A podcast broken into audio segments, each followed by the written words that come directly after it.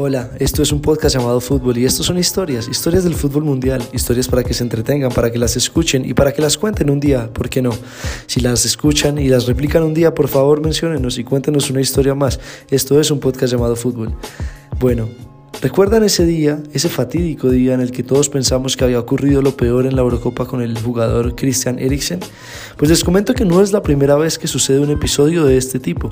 De hecho, en Suiza, en el Mundial de 1954, en la semifinal disputada entre Hungría y Uruguay en la ciudad de Lausanne, el jugador Juan Hogbert, tras anotar dos goles en el minuto 75 y en el minuto 86 para igualar en ese partido por 2 a 2 en ese momento, Sufre un paro cardíaco tras haber celebrado el gol tan eufóricamente con sus compañeros arriba de él. En ese momento, el médico de la selección, Carlos Abate, le proporciona vía oral un medicamento llamado coramina, que es un vasodilatante, el cual le salva la vida al jugador. Sin embargo, cabe resaltar que en ese momento aún no estaban permitidos los cambios.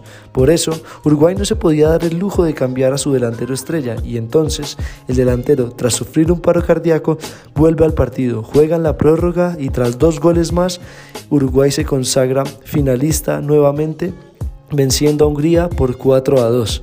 Esto sí es lo que llamamos en un podcast llamado Fútbol un partido de infarto. Recuerden, síganos, este es el muerto que marcó dos goles y pasó a la final del Mundial. Un abrazo, síganos siempre, cuenten las historias, replíquenla y cuéntenos cuál historia les gustaría escuchar del mundo del fútbol.